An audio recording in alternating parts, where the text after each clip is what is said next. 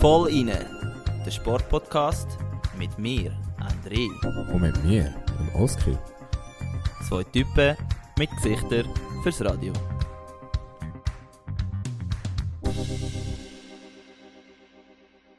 Hallo und herzlich willkommen zur 63. Folge vom Voll inne Podcast. Ich bin der Oskar und vis-à-vis von mir, erst zum zweiten Mal das Jahr muss man sagen, im Studio hockt der André. Hoi André. Ja, hallo miteinander. Auch von meiner Seite einen wunderschönen guten Abend oder Morgen oder Mittag, wo auch, wo auch immer ihr gerade sind. Ähm, Oski, Ja, du, du siehst äh, so aus, als, als äh, hättest du letzte Zeit ein bisschen mehr im Gym verbracht. ja Mann. Ähm, nein, ich, ich habe wirklich mir das ein bisschen äh, zu Herzen genommen, wieder ein bisschen mehr ins Gym zu gehen, ziehe auch meinen Trainingsplan gut durch. Also Und- den machst du selber, Den habe ich selber gemacht. nicht irgendwie so von einer App oder so. Nein, ich track einfach in meiner App meine, meine Workouts, aber äh, ja, den Plan habe ich mir selber zusammengestellt. Klassisch äh, Push-Pull-Legs. Und Okay. dann noch einen Tag Core und Cardio. Nicht schlecht. Also ja, und wegen dem, also gestern im Fitness ist mir äh, eine Frage in den Sinn gekommen für dich. Und zwar Mhm. ist mir aufgefallen, es gibt zwei Typen von Menschen, wenn es darum geht, bei Compound Lifts äh, Gewicht auf die Stange zu tun. Es gibt Ja. die, die tun wenig Platten mit viel Gewicht drauf, oder es Mhm. gibt die, die viel Platten drauf tun mit wenig Gewicht. Und was für ein Typ bist du? Ähm, also bei uns ist es grundsätzlich so, dass wir Leichtgewicht bei unserem Kraftraum, wir, müssen, wir kommen recht unter Druck von unseren schweren Frauen. Also du musst sehen, die squatten wirklich zum Teil mehr als wir. Und die haben, die haben recht Fortschritt gemacht. Und darum, mittlerweile bin ich wirklich auf der Seite, dass ich die grossen Gewichte, die nicht so schwer sind, drauf tue. Also dass es heavier aussieht, als es ist. Ja. Weißt, wir haben so also die, viel Platten, wenig Gewicht. Genau, genau, so die, die Plastik, Die. Bumperplates, ja. genau, die so richtig fett sind, aber nur 5 Kilo sind. Ähm, das sind sicher äh, Favoriten bei den Leichtgewicht. ja. Und ja, Ich, aber muss, ich muss mich eben in die andere Kategorie einreihen. Ich bin Wieso? wirklich der, der äh, wenig Platten drauf tut für schwere Platten. das heisst, du nimmst mehr oder weniger auch immer gerade Zahlen an Gewicht. Also an Mm, Kilogramm. Nein, ich nehme äh, immer die mit 5, also die 25er und 15er Platten. Das ist, ja, aber das ist recht gerade. Ich ja, meine, ja. du kannst ja So, auch ja. noch mit einer oder halben Kilo oder zweieinhalb oder was, was auch immer noch Gut, biegen. natürlich, wenn es dann raufgeht, kleine Schritte, gell? Ja, ist so. Jede, jedes Gramm mehr ist ein neuer PB. genau.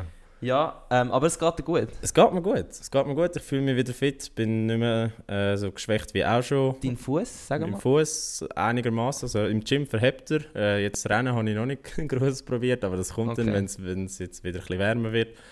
Und ja, overall gut. Wie geht es dir, André?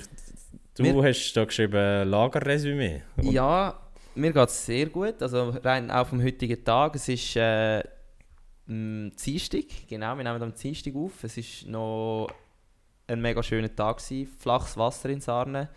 Ähm, Schön warm. wirklich frühlingshaft warm.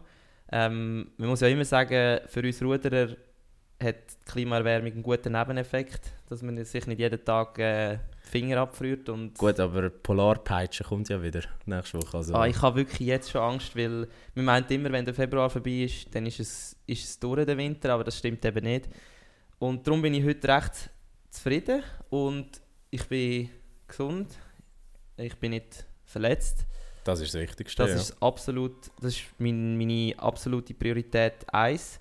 Und ähm, ja, eben, wir sind zurückgekommen vom Lager letztes Wochenende. Ähm, der, unser Trainer hat wirklich gar keine äh, einfache Aufgabe uns gestellt, sondern wir haben wirklich jeden Tag zum Teil vier Rennen an einem Tag gefahren. So ein bisschen, eben, das habe ich schon erzählt, kleine Trials gehabt.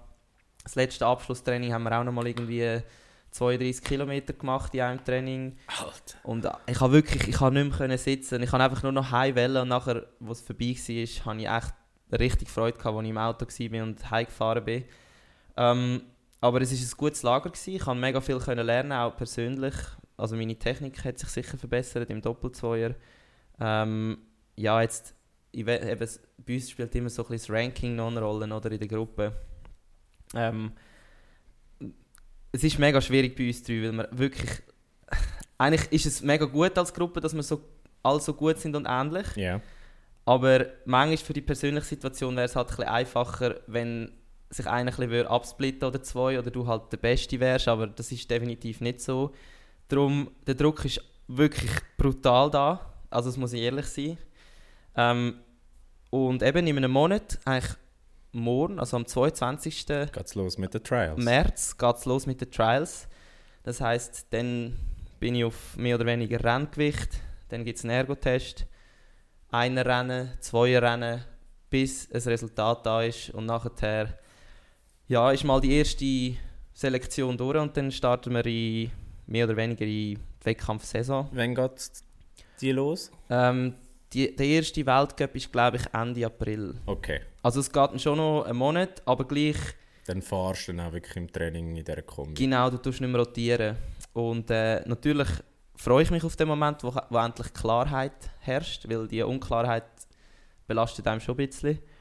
Ähm, aber eben, mein Credo ist eigentlich immer, solange ich dabei bin und nicht verletzt bin, einen Fortschritt machen, kann es nur besser kommen als letztes Jahr. Und letztes Jahr war recht geil gewesen eigentlich, obwohl ich es nicht reingeschafft habe. Und darum, ja, geht's, bin ich zuversichtlich und eigentlich so lange, happy. ja. Ja, sag nicht, sag nicht. Gut, Ja. Struzzi, wenn wir äh, den Sprung wagen in die Top 3, wir haben mit äh, Ski-WM, und das jetzt wirklich abschließend Ski-WM, Genau. Formel 1 und dem IOC drei interessante Themen. Und was man muss sagen, wir haben etwas Neues beim Thema vom Tag, oder eine neue Rubrik kann man eigentlich sagen. Also Genau. bleibt gespannt, also bleibt dran, ähm, weil äh, ich sage nur so viel, KI übernimmt langsam äh, den Vollinen-Podcast. Genau. In dem Sinn würde ich sagen, springen wir rüber.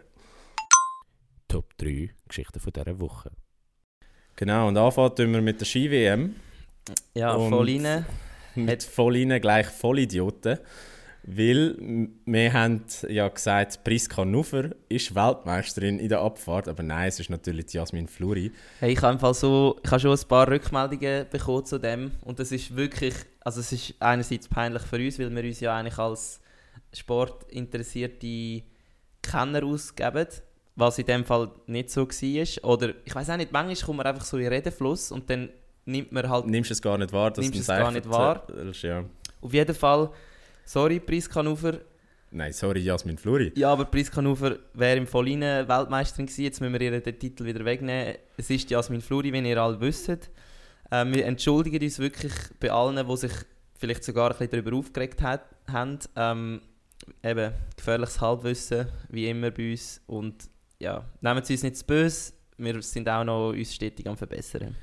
Genau. Und äh, ich habe gesagt, wir schauen jetzt mal auf die Resultate, die noch ausstehend sind. Also die vier Rennen, die wir noch nicht besprochen haben. Anfangen müssen wir mit dem Riesen der Frauen. Und dort hat es ja eine kleine Enttäuschung gegeben aus Schweizer Sicht. Lara Gut, Berami verpasst die Medaille denkbar knapp, um ein paar Hundertstel. Und ja, was soll ich sagen? Ähm, Vierte ist immer scheiße. Vierte ist richtig bitter.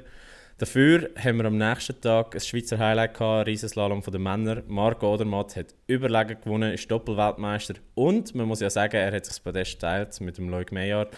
Also aus Schweizer Sicht eigentlich ein Vollerfolg.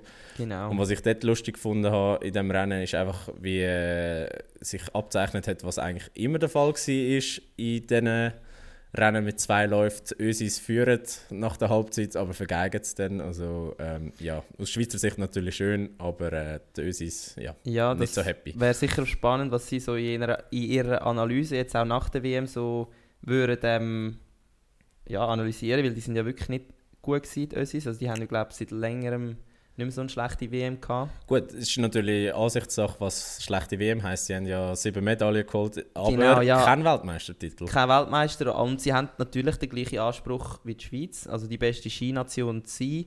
Ähm, ja, sind sie nicht gewesen. Ähm, aber noch schnell zum äh, letzten Resultat vom äh, Slalom bei den Frauen. Dort hat es auch ist ein bisschen bitter für die Schweiz. Ähm, die Wendy Holdener, ich glaube, das haben alle, die es geschaut haben, recht mitgefiebert und es ist glaube wirklich Also Äh, ich glaube, man darf sagen, sie wäre Weltmeisterin gewesen. Ja, das ist halt immer so schwierig, gell? Aber sie hat so einen grossen Vorsprung Das gehabt. ist wie wenn im WM-Finale ins Wasser gehst. Du kannst auch nicht sagen, Kannst du wärst sagen, Weltmeister Ja, nein, kannst du es nicht sagen, aber ich Das glaube... Lustige ist eben, mein Trainer ist fest davon überzeugt, dass ich eine Medaille geholt hätte. Das heisst, Ich auch, ja. es wäre es wär, es ist besser gewesen, dass ich reingefallen bin, als wenn ich ein schlechtes Resultat gemacht hätte, weil er glaubt jetzt, dass ich sowieso eine Medaille geholt hätte. Also, Ja, aber ich meine, in deinem Fall wäre es ja... Oder zum da die Brücke schlagen, das wäre ja so, wie wenn du zwei Bootslängen Vorsprung hättest und dann ins Wasser gehst. ja, okay, das ist so, ja genau. Also da ist der sichere WM-Titel äh, ja, abhanden Und es ist auch ein bisschen äh, wahrscheinlicher, dass man im Slalom halt Einfädelt, rausgeht, ja, ja. einfädelt, das Tor verpasst. Von dem her kann passieren, ist scheiße gewesen. Ähm, genau. Was dort noch lustig war, ist, es hat ja eine gewonnen, die niemand auf dem Papier hatte, äh, Saint-Germain aus Kanada, wo vorher im Weltcup nie besser war als Sechste. Also da zeigt sich halt wieder, die WM schreibt äh, die eigenen Genau. Geschichten und es gibt die eigenen Gesetze. Und das hat man ja dann auch gesehen im Slalom der Männer. Dort hat ja der Christoffersen gewonnen, der nach dem ersten Lauf auf Platz 16 war. Und zweite, der AJ Guinness aus Griechenland, was ich so random finde, aber so geil. Also Und- gell, er ist ja, also ich habe ja dann auch gemeint, was, ein Griech und so, und dann habe ich das ein bisschen nachgeschaut, aber der Sieg ist ja gar nicht wirklich, also er hat griechische Nationalität, aber ist Genau. auch noch Amerikaner und noch, glaube ich, Österreicher, er redet gut Deutsch.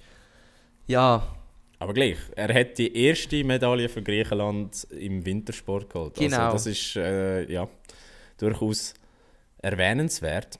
Und ja, äh, André, ich glaube, wir haben einigermaßen gut äh, vorausgesagt, wie viele Medaillen das die Schweiz holt. Wir haben, ich habe vorhin nachgeschaut, acht angesagt, sieben Okay. haben es geholt. Ähm, die Schweiz gewinnt ja äh, die Nationenwertung, wenn du so willst, oder ist Ja, eh ja. auf dem ersten Platz im Medaillenspiegel.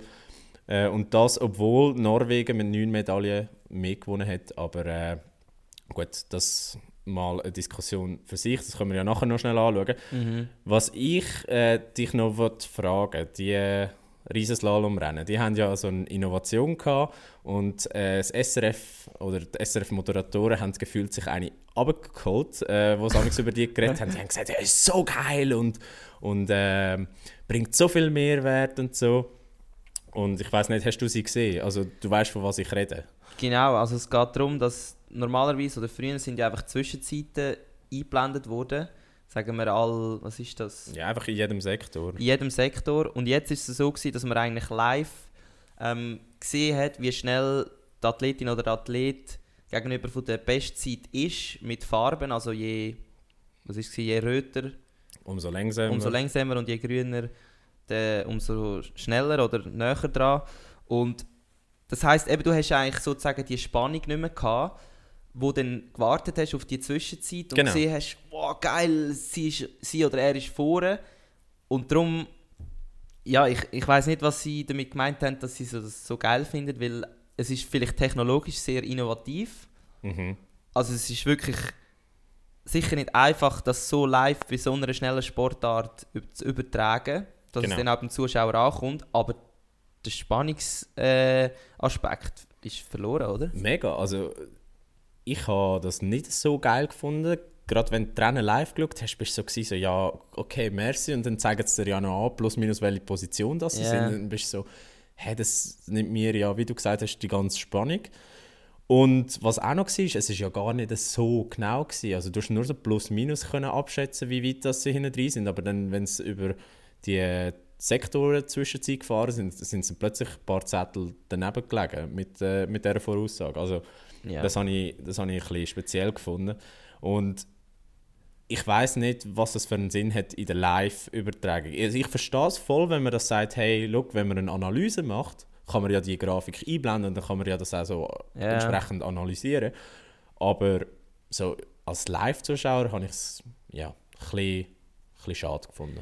Ja, bin ich di- auch deiner Meinung und wir werden es sehen, vielleicht tun sie es wieder abschaffen, wenn sie zu viele negative Rückmeldungen bekommen haben, oder? Aber ich habe dann mal beim Blick äh, Dolski informiert sich beim Genau, da sehen wir mal unsere Informationsquellen.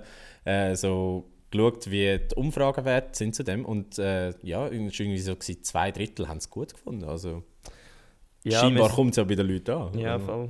Du, Aber- ich weiß es nicht. Auf jeden Fall, ähm, wer, gut, das ist eigentlich eine überflüssige Frage. Wer ist für dich der grösste Star von dieser WM? Der grösste Star ist klar, das ist Marc Odermatt. Hat ja, Ja. als einziger zwei Goldmedaillen geholt. Ähm, jetzt geschlechtsunabhängig. Aber äh, ich glaube, Star-technisch hat die WM schon einiges zu bieten gehabt. Also Michaela Schifrin hat ja mit drei Medaillen insgesamt, also eine goldige, zwei silbrige, äh, auch abgeräumt. Ähm, bei den Männern hat auch ein Kilde zwei Medaillen geholt, äh, zwei silbrige. Äh, Marco Schwarz muss man auch hervorheben. Und dann, äh, was auch noch sehr, sehr geil war, ist bei den Frauen äh, im Riesen. Äh, ist es im Riesen? Gewesen? Ich weiß nicht.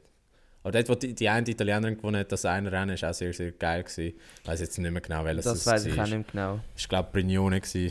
Jetzt äh, darf ich nichts Falsches sagen. Aber also, ja, es hat wieder mal geile Sachen gegeben. Und plus, eben, was wir schon angesprochen haben, der Griech halt, wo, wo die eine Medaille holt. Das, Ja. das ist auch etwas. Es ist immer, im, immer schön so Geschichten, die eben an wichtigen Momenten passieren.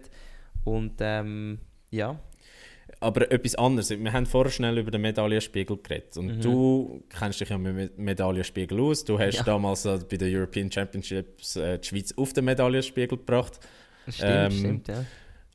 Und André, kannst du mir erklären, wieso ein Medaillenspiegel nach Goldmedaille gewertet wird? Und nicht nach Anzahl Medaillen zum Beispiel? Ja, also es ist ja klar, dass also logischerweise die Goldige ist die wichtigste und ich glaube unter den Sportlern ist es halt immer noch so, du willst halt gewinnen, oder?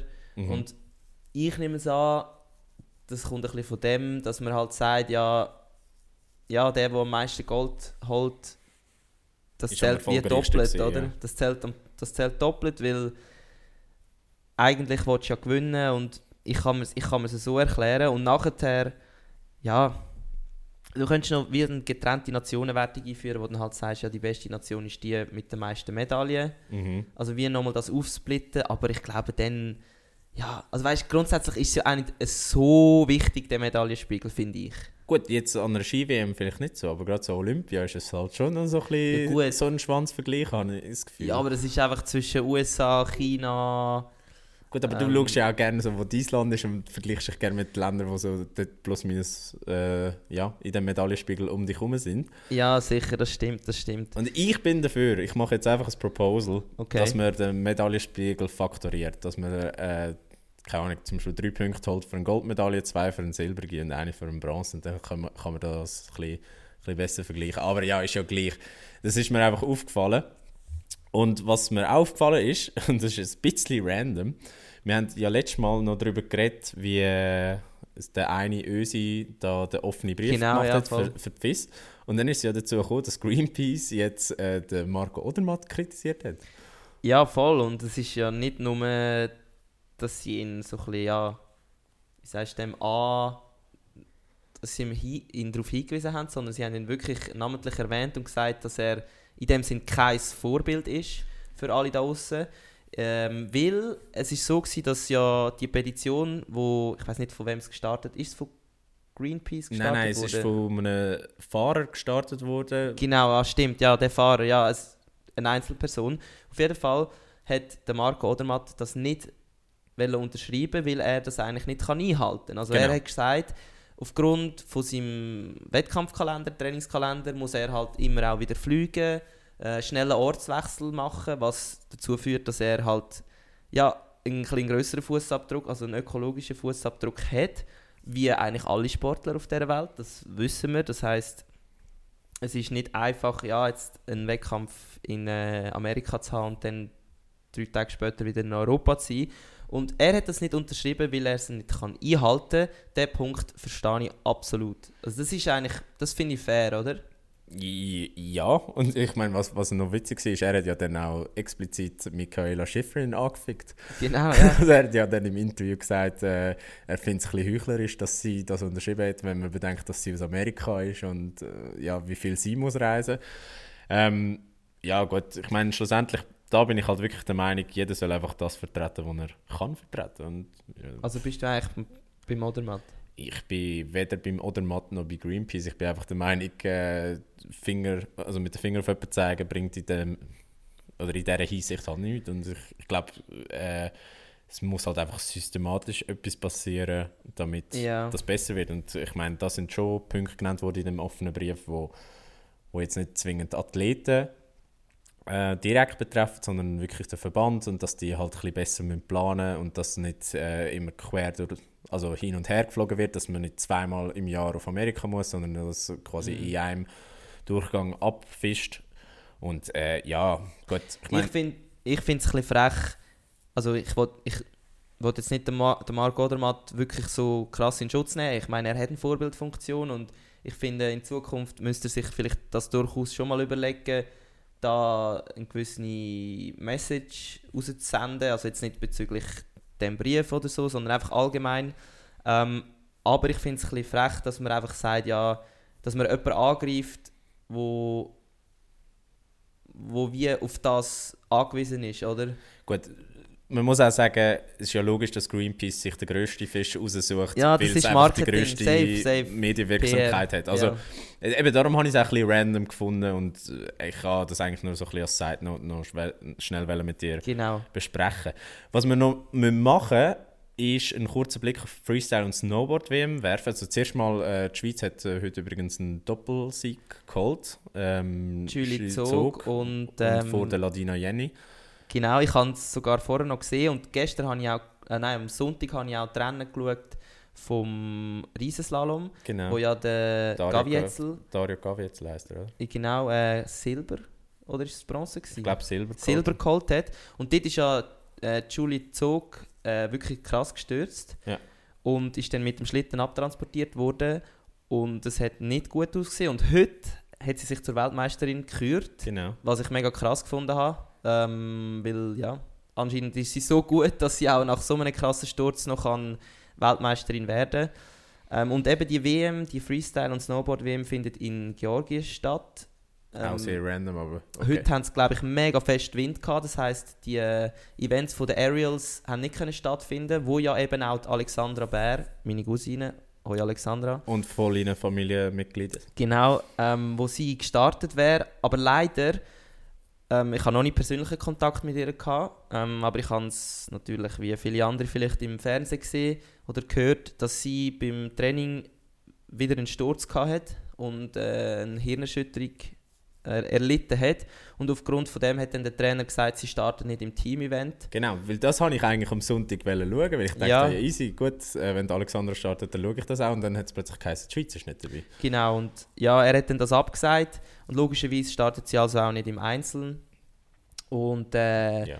ja, ihre Kollegen haben auch nicht können starten heute wegen dem Wind. Wir sind da gespannt.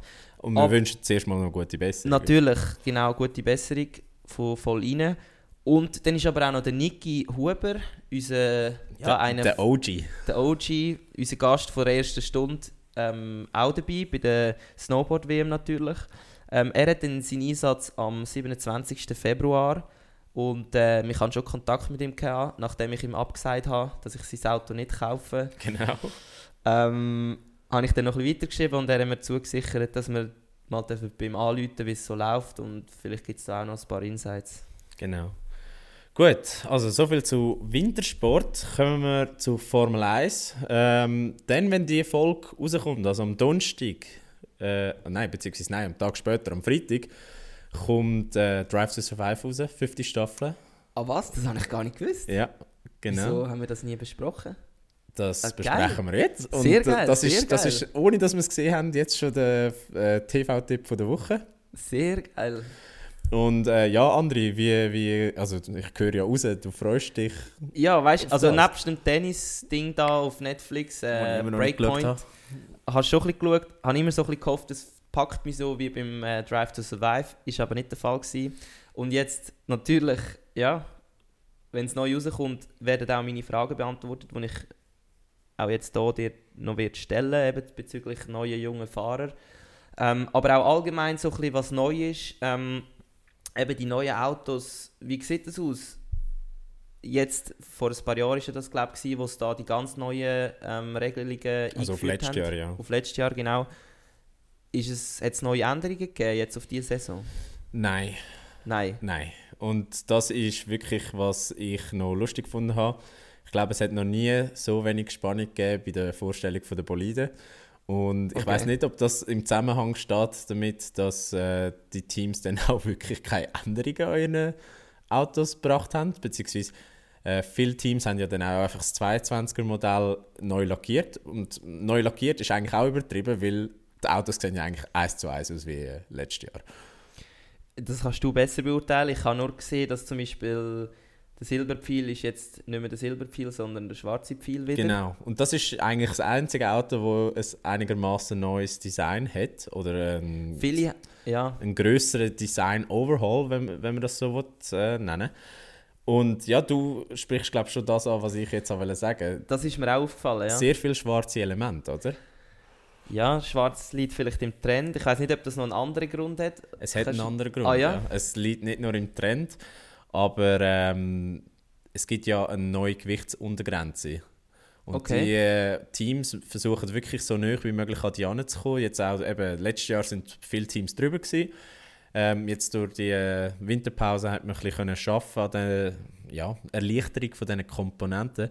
Und wo man halt jetzt wirklich an Gewicht spart, ist am Lack. Das heisst, Schwarz ist der einfachste Lack, oder was? nein, Oder man lässt es einfach im Carbon-Look. Ah, das ist Carbon? Ja. Ah, das habe ich nicht gecheckt. Okay, so genau habe ich es nicht angeschaut, aber...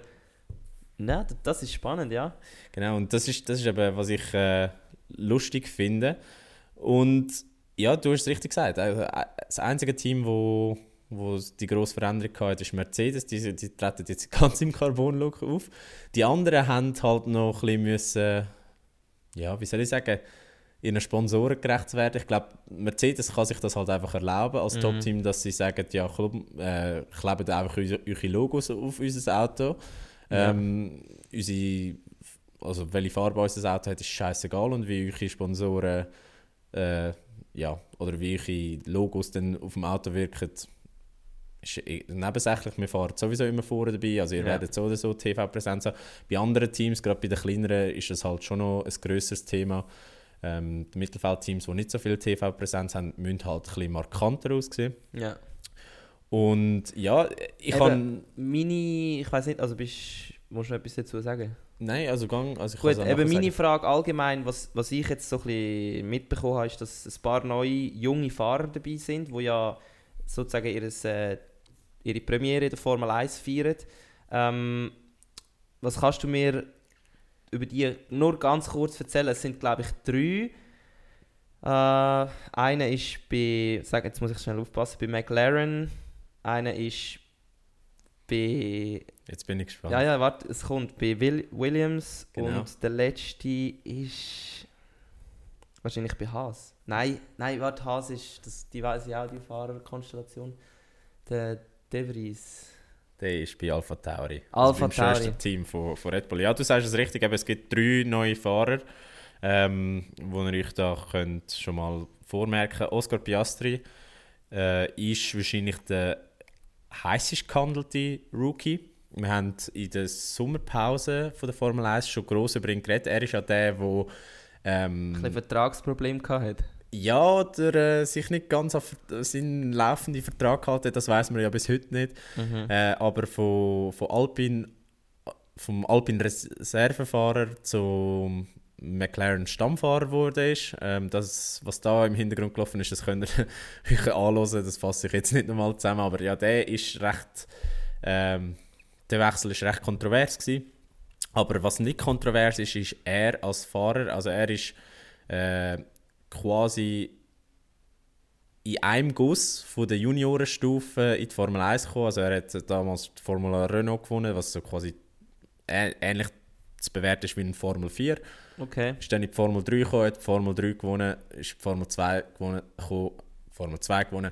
Und so möchte ich ein bisschen ähm, ein Bild geben, welche andere Fahrer das auch geschafft haben. Charles Leclerc und George Russell, also zwei absolute Top-Talente. Also da, Ja. da, da sieht man ein bisschen das Kaliber, das er hat. Äh, er fährt, äh, wie gesagt, nächstes Jahr bei McLaren. Dort ist es ein bisschen schwierig abzuschätzen, äh, wo die sich werden positionieren. Wahrscheinlich äh, fahren die um den Best of the Rest-Titel So mit. vor das Mittelfeld. Genau, vor das Mittelfeld, Position, also wahrscheinlich fahren die so um Position 4 mit. Das ist aber noch schwierig zu sagen, weil halt eben, wir wissen nicht, was Teams für Veränderungen mitbringen jetzt über die Winterpause, aber Ja, voll.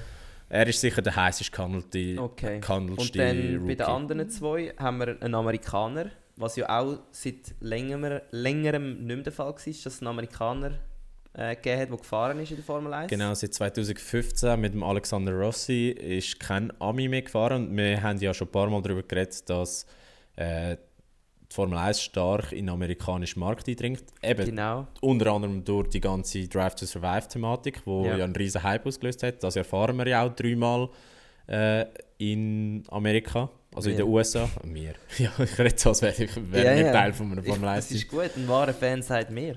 Genau, und dann ist es ja logisch, dass es einen amerikanischen Fahrer braucht.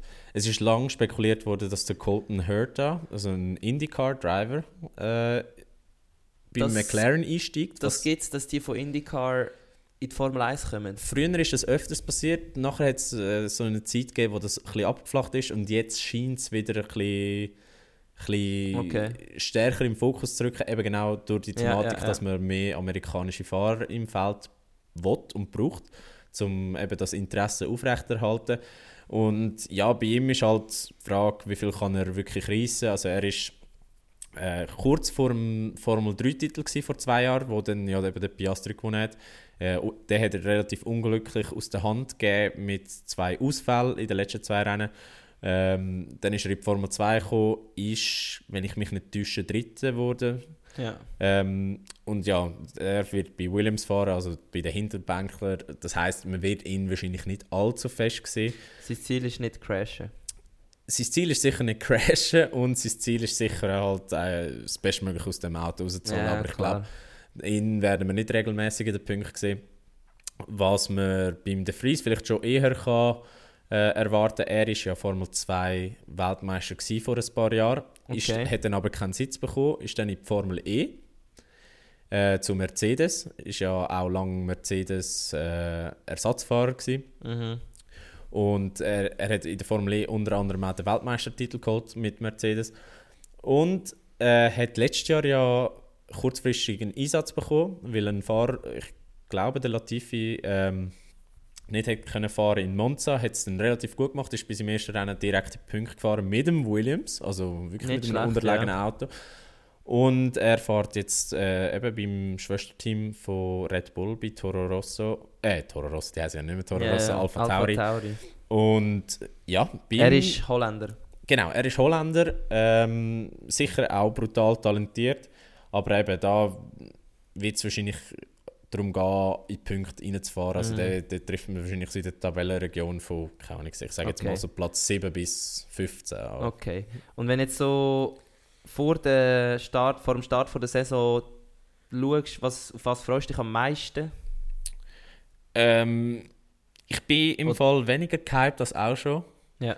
Also Weil- auf Drive to Survive freust du dich am meisten? Gut, da schaue ich dann schon relativ kritisch. Das können wir ja eigentlich nächste Woche dann auch besprechen. Vielleicht habe ich es dann schon durchgeschaut. ist gut. Aber ähm, ich glaube, was ich mich sicher am meisten freue, ist halt einfach, dass es wieder losgeht.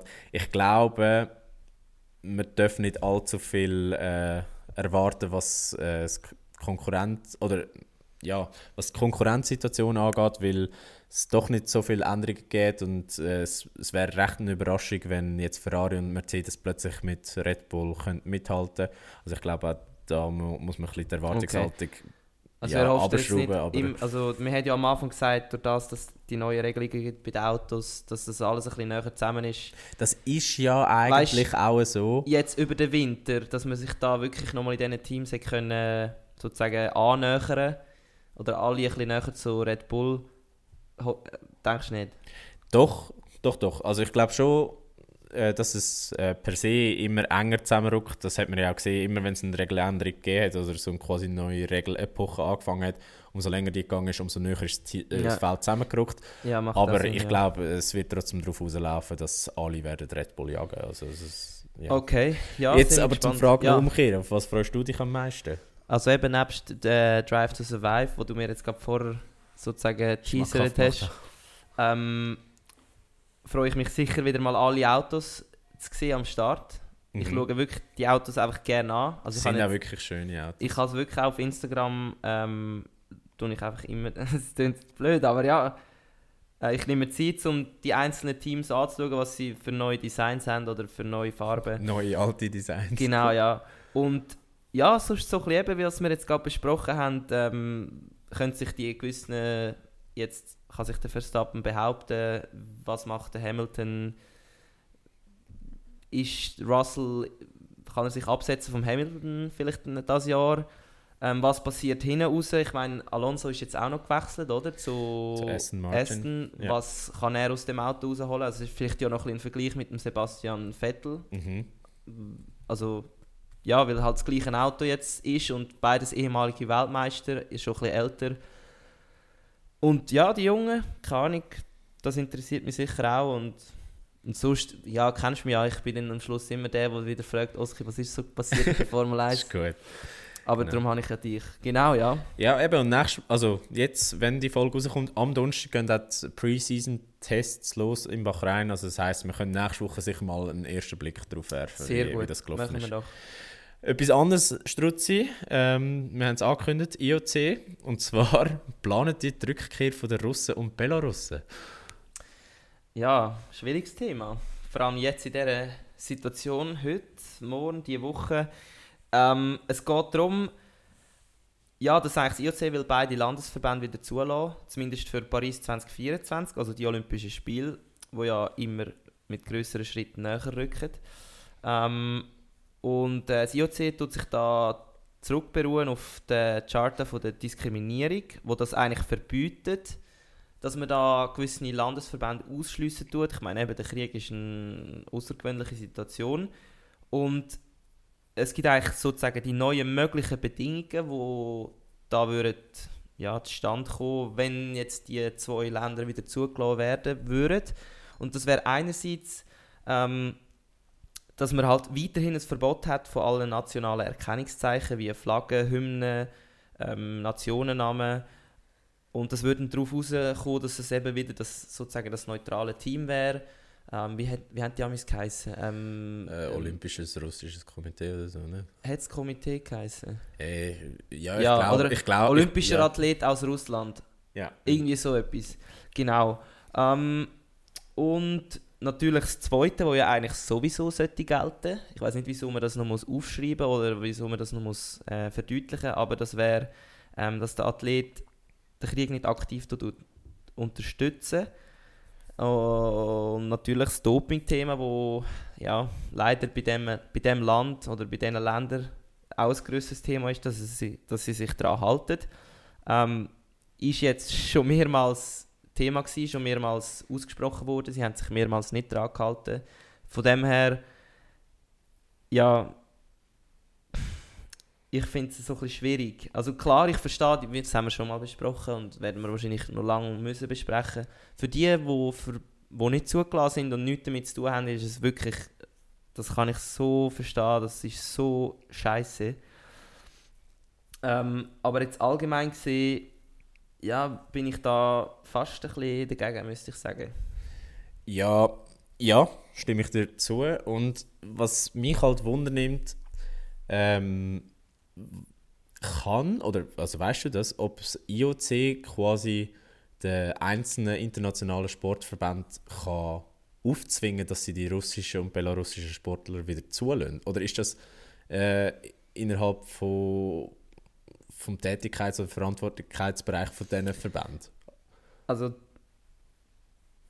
ich glaube, das IOC hat halt wie, es kann es aufgrund vom, das ist jetzt vielleicht ein bisschen gefährliches Halbwissen, aber jetzt aus meinem Repertoire an Wissen, wo ich so ein bisschen denke, dass ich es könnte raus, raus ist so, dass das IOC hat halt wirklich eine größere Macht, weil die Olympischen Spiele sind halt sozusagen dann die das zentrale Ziel von all diesen Verbänden.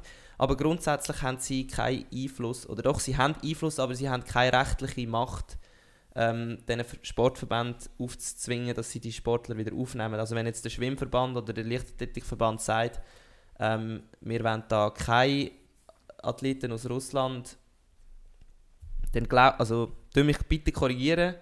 Also du, du glaubst, sie können es ihnen nicht aufzwingen, aber sie würden dann quasi mit politischen Mitteln Genau, und halt mit sehr viel Verbände Druck. fast dazu zwingen. Genau, oder? ja. Ja, weil das, das ist eben so ein bisschen, was ich mich gefragt habe. Also, ja, okay, wenn das IOC sagt, ja, ihr dürft zurückkommen, aber dann sich die internationalen Sportverbände weigern, dann äh, wird das ja einen riesen Knatsch geben. Genau, also da muss es sicher zu einem Konsens geben und da ist einfach das IOC am längeren Hebel, weil dann das IOC kann dann da gewisse Massnahmen ergreifen, dass dann eben die Sportverbände auch nicht mehr so vielleicht nicht mehr gleich finanziell unterstützt werden oder ein bisschen schlechteres Programm haben an den Olympischen Genau. Spielen, nicht mehr so viel Aufmerksamkeit und dann lenken dann die schon ein. Genau, aber nichtsdestotrotz sto stoßt ja der Entscheid, das wollen zu machen, auf Kritik oder auf Widerstand. Unter anderem ja Swiss Olympic, wo sich ja negativ geäußert hat gegenüber dieser Idee oder dem Vorschlag. Und äh, jetzt ist die Frage, wieso kommt der Entscheid oder woher kommt die Idee, dass man die beiden Verbände wieder zulassen will? Also es kommt ja sicher nicht aus dem Nichts. Ich meine, es gibt schon lang, lang ähm, Organisationen auch aus Russland, wo das Ganze pushen, dass die Sportler aus Russland wieder dürfen teilnehmen wo sie auch aktiv zeigen, dass die eigentlich nichts mit dem Krieg zu tun haben. Und das finde ich sehr gut, dass da auch in Russland äh, Unterstützung gibt für die Athletinnen und Athleten, weil das ist mega wichtig. Gut, aber das muss man natürlich auch ein bisschen kritisch betrachten. Also da muss man wirklich ein bisschen auch die politischen na- Interessen von den Unternehmen dann auch ein bisschen genau Genau, überlegen. aber ich sage, wenn ich jetzt rein aus einem guten Gedanken überlege, dass Ja. das wirklich eine Organisation wäre, die nur will, dass Athleten, die nichts mit dem Krieg zu tun haben, können wieder teilnehmen dann ist es natürlich sehr gut. Ähm, ja, woher kommt das? Es ist, denke ich, nur eine Frage von der Zeit, das haben wir glaube ich, am Anfang schon mal gesagt, bis die Mhm. wieder zugelassen sind. Auch wenn der Krieg wahrscheinlich noch nicht beendet sein wird, irgendeinisch, wir wissen es nicht, die, die Athletinnen und Athleten werden wahrscheinlich in den nächsten paar Jahren, die Frage ist jetzt eben noch vor Paris 2024 oder erst nachher, aber ich denke, früher oder später, unabhängig vom Krieg, werden die wieder dabei sein. Und klar, ja, es ist ein, ein Drecksgeschäft. Ja, Also da muss man auch sagen, ja. wieder, muss man wieder ehrlich sein und ich glaube, hindurch wird da schon einiges an Geld und Macht und Korruption fließen, damit die Athleten können mitmachen Ja, also Jens Weinrich, das ist ein deutscher Sportjournalist und IOC-Experte, hat ja gemeint, er schließt nicht aus, dass finanzielle Interessen dahinter stehen, also gerade eine Vermarktung, aber auch ähm, die Macht, wo russische Staatsbürger innerhalb von diesen internationalen Verbänden haben. Also gerade wenn man so an, an Sachen denkt wie Gymnastik oder auch Gewichtsheben, sind ja die Russen sehr, sehr dominant, auch innerhalb von, vom internationalen Verband. Also dass dort sicher auch Druck um ist und eben die finanziellen Interessen. Plus, was eben dazu kommt, Druckmittel aus der russischen Politik schließt er auch nicht aus. Also, dass das wirklich von oberster Stelle kommt. Wie das dann genau im Hintergrund läuft, das können wir ja nicht beurteilen, für das sehen wir ja zu wenig dahinter. Ja. Und ja, abschließende Frage zu dem Thema noch, André. Die beiden Bedingungen, du hast sie jetzt schon angesprochen. Meinst du, es ist realistisch, dass du ähm, die russischen Athleten, also zumindest, dass sie als neutrales Team auftreten, das ist okay. Ja. Aber ähm, meinst du, du bringst sie wirklich dazu, dass sie sich offen gegen den Krieg positionieren? Da, nein, glaube ich nicht. Weil das, ist wird eben auch das, was ich auch ein mich Problem gefragt sein. habe. Wie, wie willst du das durchsetzen? Also Keine kann- Ahnung. Also das wird sicher mega, mega schwierig, weil auch einer, der sich ja nicht für den Krieg, also wo nicht für den Krieg einsteht, der will vielleicht nicht öffentlich das sagen. Genau, das ist, was ich meine. Und du kannst ja kaum alle russischen Athleten, die an Olympia teilnehmen dazu zwingen, dass sie eines ins Mikrofon sagen, hey, ich bin gegen den Krieg. Ich glaube, das IOC will sicher auch einfach mal Bedingungen aufstellen, die sehr schwierig sind zum Einhalten, weil sie dann halt sozusagen, weil es einfacher ist, dass man das nicht dazu kommt, aber das wird sicher noch angepasst, musst schauen. Ja. Wir werden es sehen. Also ich, ich bin sicher gespannt, wie, wie das läuft, weil es wird ja auch Einfluss haben auf eure Saison.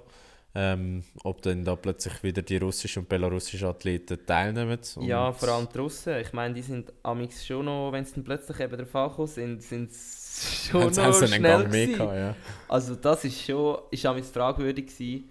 Und äh, also zumindest die bei uns, bei den Lichten, die sind ja nie rausgenommen worden wegen Doping, aber ich glaube, es war ein Viereroni bei den Schweren, wo ja dann wirklich auch gepickt worden ist und die sind dann, haben dann nicht können auf Tokio. Also ich rede da nicht einfach so aus ja, Generalverdacht Russland, sondern es hat etwas. Ja. Ja, Gut, soviel zu den Top 3. Ich habe gesagt, wir springen über zum Thema von der Woche. Und ich erzähle gar nicht zu viel, ich lasse zuerst mal den, den Ding spielen. unser Thema von der Woche.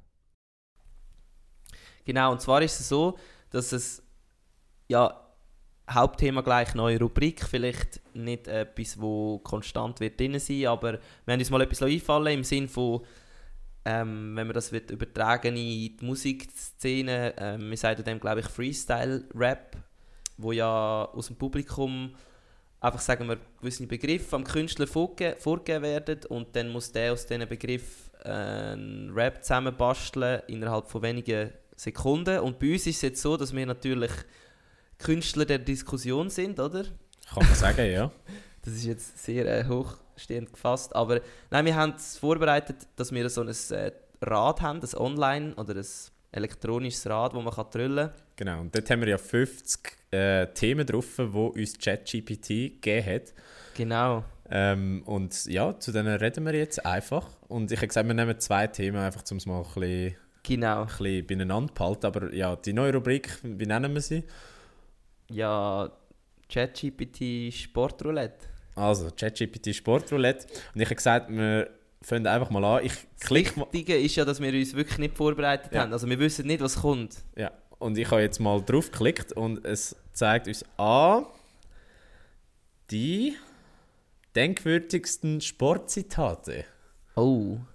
Ja. Ja, also doch, also kommen wir zuerst ähm, als Schweizer kommen wir immer da sie sind an das gering runter und säckeln, Ja, stimmt. oder? Stimmt. Das, ist so ein bisschen das grösste Schweizer Sportzitat, wo mir noch so ein bisschen geblieben ist.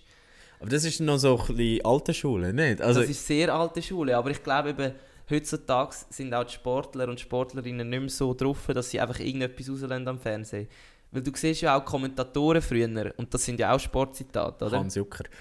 Genau, ich sage es immer Dumme wieder. Hurenruderer. Die dummen Huren Ruderer und der ist mittlerweile auch recht tief bei mir innen verankert, obwohl es ja nicht mal Ruderer waren. Das sind Kanuten gewesen. Genau. Ähm, das, ich glaube, heutzutage ist es einfach so, dass man ein bisschen weniger mutig ist. Man redet mehr abgeklärt, man hat mehr Sch Medienschulung. Und aufgrund von dem gibt es natürlich immer weniger so absolut krasse Zitate. Wobei jetzt kommt mir gerade ein neues Sinn, das von äh, Zehnhäusern. Ist äh, Birnenweich. Birnenweich, stimmt. Alter, ja, du bist gut. Also, zuerst noch zum Geringabend aussäckeln. Ähm, da, das erinnert mich wirklich an den Sporttag damals in der Primarschule, weil mein Lehrer, eben, das war auch so eine alte Schule, Ja. yeah. der hat äh, uns immer gesagt, äh, ja, einfach Geringabend aussäckeln. Also beim Ja. 60 Meter. Und ja, Birnenweich, das ist natürlich einfach cool, weil es, äh, ja, Es passt einfach, also es, es, ist, es ist etwas Modernes, also das ist gerade noch das, was mir noch so ein bisschen einfällt. ich, Denn Fußballer haben sicher auch immer recht gute Zitate. Oder Isokaianer. ne? Mailand oder Madrid, Hauptsache Italien. Das ist so einer aus dem Fußball, der mir geblieben ist. Oder halt Trapattoni. Ähm, Flasche leer. Genau, Strunz, was machen Strunz? Genau. Ähm, aus dem Eishockey habe ich einen. Ich, auch, ich wüsste auch einen. Und das ist eigentlich der, den ich würde sagen, ist der denkwürdigste. Und zwar äh, You miss every shot ah, you don't take. Von Wayne Gretzky. das, das- stimmt, das, der ist recht deep. Ich glaube, das ist so ein einer von denen, der wirklich äh, Popkulturstatus hat. Aha. Und Wer hat eigentlich Just Do It erfunden? Ist es wirklich Nike gewesen? Ja gut, wahrscheinlich einfach jemand aus dem Marketing-Team. Aber der ist eben auch gut. Der muss ich wirklich sagen, ich habe gerade letztes Mal darüber nachgedacht, ist einfach schon ein gutes Slogan. Weil es fasst eigentlich schon zusammen, wie du Sport manchmal musst einfach angehen. Und es ist einfach, mach. Ja. Mach's einfach. Egal, vor allem, du kannst es anwenden auf jedem Level.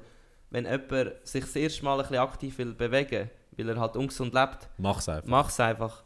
Wenn ein, ein Profiathlet, sagen wir, ja, halt bisschen Mühe hat, irgendwie es, über den Schatten zu springen am Wettkampftag, mach es einfach. Es ist, ja- es ist schon krass. Hast du Zweifel? Mach's einfach. Genau. Und Also, das- also ja. das, das ist ja eigentlich ein Spruch, der nichts anderes sagt als probieren, gerade über studieren. auf Schweizerdeutsch übersetzt, also das Schweizer Nike ähm. PR-Agentur müsste ich eigentlich ähm, ja, probieren, gerade überstudieren. Ja. Ja, auf jeden Fall kommt mir da noch der den Sinn, der, ich weiß nicht, es ist, ist es ein Berner Künstler gewesen, der ja am Ja, der, SCB Ding, der, Sing, gesagt der hat, Sänger von Patent Ochsner. genau, wo gesagt hat, dass Fußballer alles Pussys sind. Ja. Das habe ich auch richtig legendär gefunden. Ja. Er hat irgendwie gesagt, ähm, dass sie Das, es, schm es schmeckt in der nach, nach Hockeygarderobe. Champagner oder Nein, so. umgekehrt. Es schmeckt in der Hockeygarderobe äh, nach Bier und nicht nach Champagner wie bei den Fußballern. Genau. Und, dann kommt mir auch der Tristan Scherwey in, Ja. wo gesagt haben, ähm, er hat auch irgendetwas Vergleich gemacht mit Bier und Eishockey und Fußball und Champagner. Ja, also er hat in die gleiche Kerbe geschlagen. Und Fußball fällt mir auch noch gerade etwas ein. Äh, Hans-Peter Latour, absolut äh, Legendentrainer, hat ja, Ja, mal ja. vor etwa so 20 Jahren oder so in einem Match gesagt, das sind alles uhure Grannis. Ja. Ja. ja, stimmt, stimmt, stimmt, genau. Und dann kommt natürlich der Hakan noch. Hakan, Genau. Hakan, das ist konstruktive Kritik, Hakan. Genau, jetzt aber jetzt sind wir ein bisschen am Aufzählen. Jetzt, was wäre so für dich so das absolut, absolute Limit, wo du im Fernsehen dürftest sagen, weißt du, im Sinne von als Boah. Zitat? Boah, also ich, ich bin sicher, es wird keinen Sportler geben, der kommt und sagt, oh, wir haben sie so richtig gefickt. Also wir haben so den Gegner Äh. so richtig gefickt. Gut, aber das wäre noch recht anständig. Aber weißt du, ich meine jetzt, also klar, logisch, wir reden da davon, dass wir. Also dann, dann bring mal ein Beispiel. ja, nein, das kann ich nicht sagen, sonst wäre es ja. Ja, nein, wir sind voll rein. Bei uns kann man sagen, was man will. Ja, keine Ahnung, irgendwie eben so, dass man halt irgendwie gegen Leute direkt persönlich äh, angreift. Also eben Rassismus oder. Gut, das, das ist dann schon äh, ab- Eben, das logischerweise geht nicht. Das ja, habe ich ja. eigentlich gemeint. Das ist Limit. Äh, Nein, das ist Off-Limit, sorry. Aber ich denke so, ja gut, zum etwas zu sagen, wo man eben doch noch darf sagen hast du eigentlich schon recht, ja. Also das sagt man schon nicht. Ich habe sie voll, voll runtergelassen. Du bist einfach ein arroganter Sieg, wenn du das sagst. Ja, das ist wirklich schwierig zu sagen, was, was, was ist so das Limit. Aber vielleicht fällt ja unseren Hörerinnen und Ja. Hörern was ein. Also falls ihr da irgendeinen Vorschlag habt, wir würden ihn gerne nächste Woche noch, noch aufgreifen. Ja. Ja, André, aber äh, jetzt eben das denkwürdigste Sportzitat. Als denkwürdigste. Das ich kann- ich bleibe be- beim Gretzky, das ist wirklich so eins, das, das wird in so vielen Kontexten gebraucht. Ich glaube auch so bei so Management äh, Ja, ja, ja. Workshops und so, das wird ja immer wieder aufgegriffen. Ich glaube, das ist wirklich eine und wahrscheinlich vergessen wir so wirklich so offensichtliche gerade. Natürlich, also ich glaube, äh, das ist nicht so, es wäre nicht so schwierig, wenn einem das gerade einfällt, aber es gibt wahrscheinlich zu tausendste. Ähm, aber bei mir, was ist so bei mir das Denkwürdigste? Das ist wirklich noch, noch recht schwierig. Also das Zitat ist vielleicht, was mir gerade so einfällt, ist vielleicht noch vom Lance Armstrong, wo er gesagt hat, Dass er, ähm, dass er, dass er äh, dopt hat. ja. Also das ist schon Oprah. kein... Also doch, es ist schon ein Zitat, aber es ist ja im Sinn von... Mal, es ist eigentlich ein Sportzitat und das ist sicher eines der denkwürdigsten, wenn einer all das in, in diesem Satz zugibt, was er alles gemacht hat und betrogen hat. ja. Oder? Also ich glaube, ich, ich würde das nehmen. Okay, du nimmst das, ich bleibe bei Wayne Gretzky. Gut, dann hätte ich gesagt, Noch klicken die wir, noch, zweite Runde, oder? klicken wir nochmal aufs Rad, schauen wir nochmal, was da rauskommt. Aber ich finde schon mal, also ich muss wirklich sagen, es ist äh, eine gute, gute Rubrik, weil man Gell? einfach, einfach kann, kann mal labern Es gibt hure viele Sachen. Ui, das ist jetzt also wirklich etwas, wo, wo ich gespannt bin, was wir da sagen. Der Aufstieg des E-Sports. Boah. Alter! Also wir sind ja beides keine FIFA-Profis. Du hast sicher Ey. noch... Ey, ey, Du hast sicher noch mehr FIFA gegamed als ich. Alter, jedes Mal Division 1 erreicht, wo Also ich, ich, wo ich weiss Ultimate immer Team noch, gespielt es war habe. wirklich schlimm gewesen bei uns in der Kante. Hat es eben so du, der Dave, Juli, Chris, Noel... Jetzt machst du einfach Name-Dropping, aber ja, ist gut. Ja, ist egal, das sind unsere besten Kollegen. Also ihr habt alle FIFA Ultimate gespielt. Mhm. Und, Keine Ahnung, wie viel Geld dort verscherbelt. und dann haben wir auch nachher online daheim auf der PS gegeneinander gespielt, oder? miteinander, gegeneinander, also alles. Und halt eben der, der Modus mit Ultimate Team ist ja sowieso lustig. Da musst du dir ja quasi wie so aus Panini-Päckchen Spieler ziehen und dann äh, kannst du mit denen traden und, und, so weiter und dann baust du ja das Team zusammen und dann spielst du gegen andere online. Ähm, ja, aber E-Sports allgemein, das ist ja nicht nur... Also das ist ähm, riesig. Das ist eigentlich, aus, aus dem, das müsstest du eigentlich vom normalen Sport abtrennen, dass du wirklich die neue Welt könntest erforschen Genau, gut, jetzt, das ist eigentlich gerade eine gute Grundsatzfrage. Ist, ist E-Sport Sport? Ist es gerecht, dass wir Gamen als Sport bezeichnen? Ich glaube, es ist ja... Wir müssten jetzt da nochmal die Definition von Sport anschauen, aber ich glaube, im Offiz in der offiziellen Definition ist ja drin, dass es eine körperliche Aktivität ist. Ja. Oder? Ja. Von dem her müsste ich sagen, also das Kompetitive ist klar rum, es ist ein Wettkampf, oder? Mhm. Also jetzt rede ich rein vom Gamen, nicht von dem, was im Game passiert, Ja. oder? Aber jetzt rein vom, vom, vom Gamen, also man sitzt am Computer oder am, am Controller, ähm, klar, die körperliche Aktivität ist nicht, ist nicht da, oder? Gut, das, das, Aber- kommt darauf an was. Ich meine, der Puls schnellt ja trotzdem mit Höhe. Ja, da bist du eben auch wieder, hast auch wieder recht. Also ich meine, und, und, und wenn man Schach als Sport zählt, dann würde ich Gamen schon auch noch dazu jetzt zählen. will wir wieder aufpassen, weil wir haben ein paar Schachfreunde da. Ich sage einfach, wenn man Schach dazu zählt, dann, Also. dann muss man Gamen auch dazu zählen.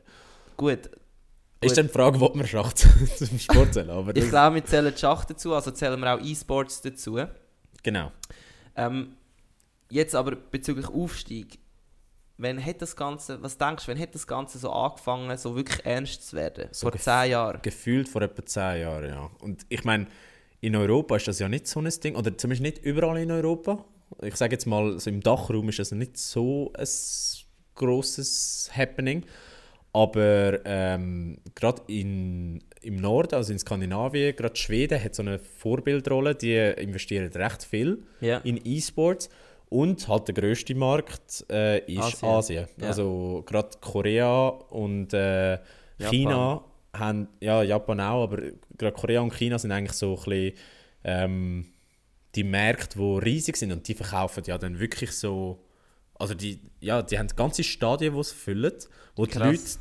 Äh, andere Leute beim Gamen zuschauen. Und das heisst, also wirklich, die haben so Fanbases und, und äh, wirklich so Teams, wo, wo dann halt wie Sportteams verfolgt werden. Also ich, ich Ja. glaube, im englischsprachigen Raum ist ja eines der berühmtesten Beispiele Face Clan. Boah, noch nie gehört im Fall. Das sind, Also, äh, was ist das für ein Game? die spielen verschiedene Games. Ah, also okay, okay. Die, die haben da verschiedene, Sorry, ich also ich glaube gerade so CSGO, ähm, äh, wie heißt das, das, ah, das Multiplayer-Spiel, ähm, League of Legends und so Sachen, dort, dort sind die recht groß. Und Es kommt mir gerade so lustig über.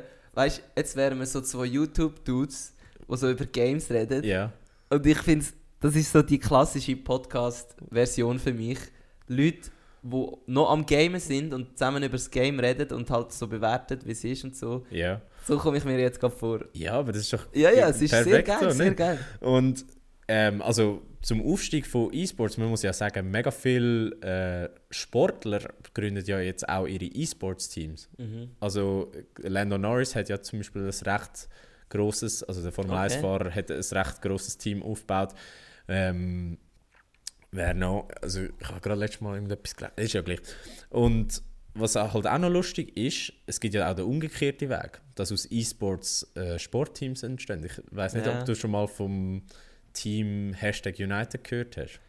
Habe ich schon mal gehört, aber musst mir erzählen. Das ist so ein YouTube-Team, das ist eigentlich von einem äh, Dude, also aus England gegründet worden, Spencer Owen. Und Okay. der ist ein klassischer FIFA-YouTuber. Ja.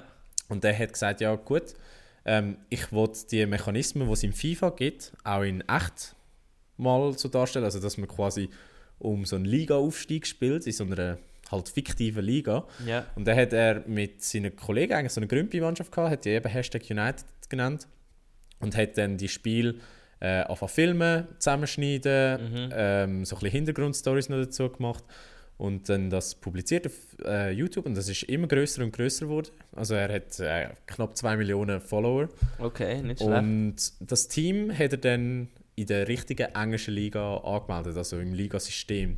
Ah, was? Die Okay. haben angefangen in der 10. höchsten englischen Liga, eben als, als ein ehemaliges E-Sports-Team quasi, oder Ja. ein Team, das aus, aus dieser Idee vom E-Sports geboren wurde. Und äh, die spielen jetzt, die haben wirklich einen richtigen Trainer, die haben äh, richtige Spieler, die sind angestellt beim Verein. Krass. Sie haben das Frauenteam gegründet, sie haben Junioren mittlerweile und ihr YouTube-Channel hat irgendwie 700'000 Follower. Also ihr müsst euch das wirklich mal gönnen. Es heisst eben Hashtag United, das ist wirklich etwas sehr, sehr Spannendes und mittlerweile spielen sie in der 8. englischen Liga. Also okay. das ist, das ist wirklich so ein bisschen der Geil. umgekehrte Weg. Jetzt sind wir einfach ein bisschen abgeschweift. Nein, das ist doch gut. Aber was mich eben noch interessiert, ist auch, jetzt, ich glaube, der EVZ hat ja auch ein E-Sports-Team. also alle NLA-Teams haben ein E-Sports-Team. Weißt du da mehr, wie eng die zusammenarbeiten? Also ist das wirklich unter der Dachorganisation EVZ oder ist das mehr einfach, dass sie sozusagen Marke EVZ dürfen brauchen? Ich glaube, es ist äh, einfach der Verband, also der, also nein, nicht der Verband, die Liga, wo das quasi so als Marketing-Gag hat, dass man eben die, den E-Sports-Event hat. Ähm, und dann spielen einfach Leute quasi unter dem Namen vom, von einem Verein, sei es jetzt EVZ, ZSC, Mhm. Okay. whatever. Aber ich glaube schon, dass die Vereine die, die Leute auspicken, aber ob die jetzt irgendwie finanziell unterstützt werden oder so, keine Ahnung, das weiß ich nicht. Aber eben, da sieht man auch wieder, es ist, es ist so ein Ding, das gibt's, aber bei uns findet es halt einfach nicht so beachtet. Das Vielleicht heisst, noch nicht. Ich meine, ich glaube eben schon, dass das noch mehr wird kommen. In welcher Form auch immer. Ob es jetzt irgendwo im Metaversum ist oder keine Ahnung, ich weiß ja nicht, aber Gut, ich meine, mit so Livestreams auf Twitch und so hätte sie ja eigentlich extrem Potenzial, weil sie ja frei zugänglich wäre. ja. Aber ob sie jetzt wirklich effektiv sich im Mainstream etabliert, wage ich jetzt noch zu bezweifeln. Also du, wenn du jetzt in die Zukunft schaust, hast du das Gefühl, werden wir in 50 Jahren ist immer noch der reale Sport in der realen Welt das, was die Menschen fasziniert und weniger das, was auf dem Bildschirm passiert. Ich würde sagen, zumindest in unseren Breitengraden ja. Ob es jetzt Okay. weltweit so ist, keine Ahnung. Aber ich, ich, ich kann es ich kann's mir fast nicht vorstellen. Ich glaube, äh, es ist zwar si sicher auch unterhaltsam, aber ich glaube, da ist Sport halt schon immer noch Sport. Also das, Ja. an dem kannst du wie nicht rütteln. Also das hat wie Mhm. seinen eigenen Reiz. Und, und gerade dadurch, dass es äh, ja nicht innerhalb von dem Kontext spielt oder mit diesen festgelegten Regeln, mit diesen festgelegten Mechanismen, mit den Dynamiken, die es hat, Ja. äh, ist es schon nochmal etwas anderes. Also Ja. ich glaube, der E-Sports... Auf jeden Fall ist es sicher so, dass äh, wahrscheinlich die Hälfte der E-S- E-S- E-Sports-Athleten mehr verdienen als alle anderen Als Sportler, Sportler, auf der ja. Welt. Ja. Ähm, ich meine, dort ist, ja, ist das, glaube ich, schon recht krass drin. Und was man muss sagen, sie sind ja alle sehr auf Athletik getrimmt. Ah ja? Die haben Also die wollen, die, die grossen Teams haben wirklich äh, Vorgaben, dass die Leute auch körperlich fit sein müssen, weil das halt hilft, äh, wenn du ja Drucksituationen und... Genau, und halt einfach auch die Reaktionsfähigkeit und Belastbarkeit Ja. und, und so weiter. Also die haben wirklich, ich habe das mal gesehen, eben der Face Clan, äh, den, den ich vorher angesprochen habe, die haben wirklich ihre Personal Trainer und die haben Krass, ihre zwei krass, ja. Athletiktraining am Tag und, und es ist wirklich äh, sehr, sehr, sehr, äh, ja, nah beieinander, wenn du so willst. Trotzdem. Genau. Auch, wenn's, auch wenn wir gesagt haben, das ist eigentlich kein Sport. Mm, Oder nein, ja. das haben wir ja jetzt korrigiert. Gut, Das okay, müssen nein, wir mal noch diskutieren. was ist die Definition, Was ist von, Definition von Ja, Sport? gut, stimmt. Was aber noch ähm, vielleicht als Abschluss dazu dabei rauskommt, ähm, danke ChatGPT, ähm, dass wir sicher mal einen E-Sports-Athlet oder Athletin müssen bei uns dabei haben. Und wenn ihr jemanden kennt, den ihr wirklich spannend findet, wo wir müsstet mal äh, fragen, ob er jetzt oder sie eine Sportlerin oder Sportler ist, jetzt mal ein bisschen böse gesagt, äh, ja, dann, dann meldet uns das. Das würde das würde mich wirklich auch interessieren, wie, das, wie, wie ihr Leben so aussieht und äh, ja, wie da auch so der finanzielle Hintergrund ähm, ist. Genau. Ähm, in dem Sinn würde ich sagen, Oski, hätten wir unsere neue Rubrik oder unser neue, zumindest unser heutiges Hauptthema ChatGPT Sportroulette, geiler Name irgendwie, ähm, abgeschlossen. Ich würde sagen, es, hat Yes, sich, es hat sich bewährt und ähm, wie du immer so schön sagst, jetzt kommen wir zu unserer letzten stiefmütterlich behandelten Rubrik, äh, zu den Songs. Und ich sehe, du bist am Suchen. Ich kann es, ich kann es, ich kann es. Ich kann Hast nur du gefunden? müssen- ich kann nur müssen schauen, dass ich, dass ich Ah. den richtigen Namen sage. Ich habe es Genau. nämlich nicht reingeschrieben. Ähm, Ähm, ist immer vorbereitet, das muss man immer, wissen. immer, immer. Gerade wenn es um die Songs geht, bin ich immer sehr gut vorbereitet. ähm, wie von Martin Garrix. Wie? Wie? Ist das... Also auf Deutsch würde man es wie aussprechen, keine Ahnung, wie man das, wie, wie der Okay, Song so egal, ihr werdet es sehen, das ist der neueste Song in der Playlist. Meine ist ein altbekannter. Ich weiß zwar immer noch nicht, wie man es richtig sagt bis heute. Äh, es heißt Job Sui. Chop Job- Suey, ja. Job Sui von System of a Down. Ist ein recht Ist das aggressiver, Metal? fast schon Metal würde ich sagen. Sicher Hard Rock Metal Song. Ähm, also wenn ihr wirklich mal ein aggressives äh, Gym-Workout habt oder irgendwo einen Ergo-Test oder sonst irgendwie einen Boxsack braucht, Alternativ geht auch ein Küssi. gerade aus Küssi, dann äh, hört doch unsere Playlist. In dem Sinn sind wir am Ende vom heutigen Podcast und damit tue ich allen ganz gross danken, dass ihr bis dahin, bis dahin dabei gewesen sind. Grosser Respekt. Vergesst den Podcast nicht zu abonnieren, das könnt ihr auf Apple Podcast und ähm, auf Spotify. Wie sind wir eigentlich mit unseren 5 Sternen dran? Äh, 4,9 Bewertung, 164 Bewertung, also danke für das schon mal. Ja, danke für das. Wir sind äh, eben das Maximum ist 5. Behalten wir es doch bei 5 oder 4,9, das ist gut. Danke vielmals und ja, jede Woche gibt es Updates und neueste Informationen und Insights aus der Sportwelt von uns. Genau, und hört unsere Playlist auf Spotify mit allen Trainingsbangers und folgt uns auf Instagram, dort findet ihr uns unter vollinen-podcast.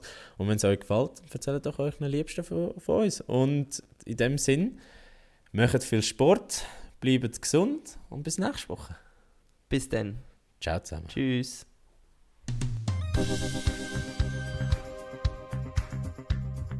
Voll inne, der Sportpodcast mit mir, André. Und mit mir, dem Oskar. Zwei Typen mit Gesichtern fürs Radio.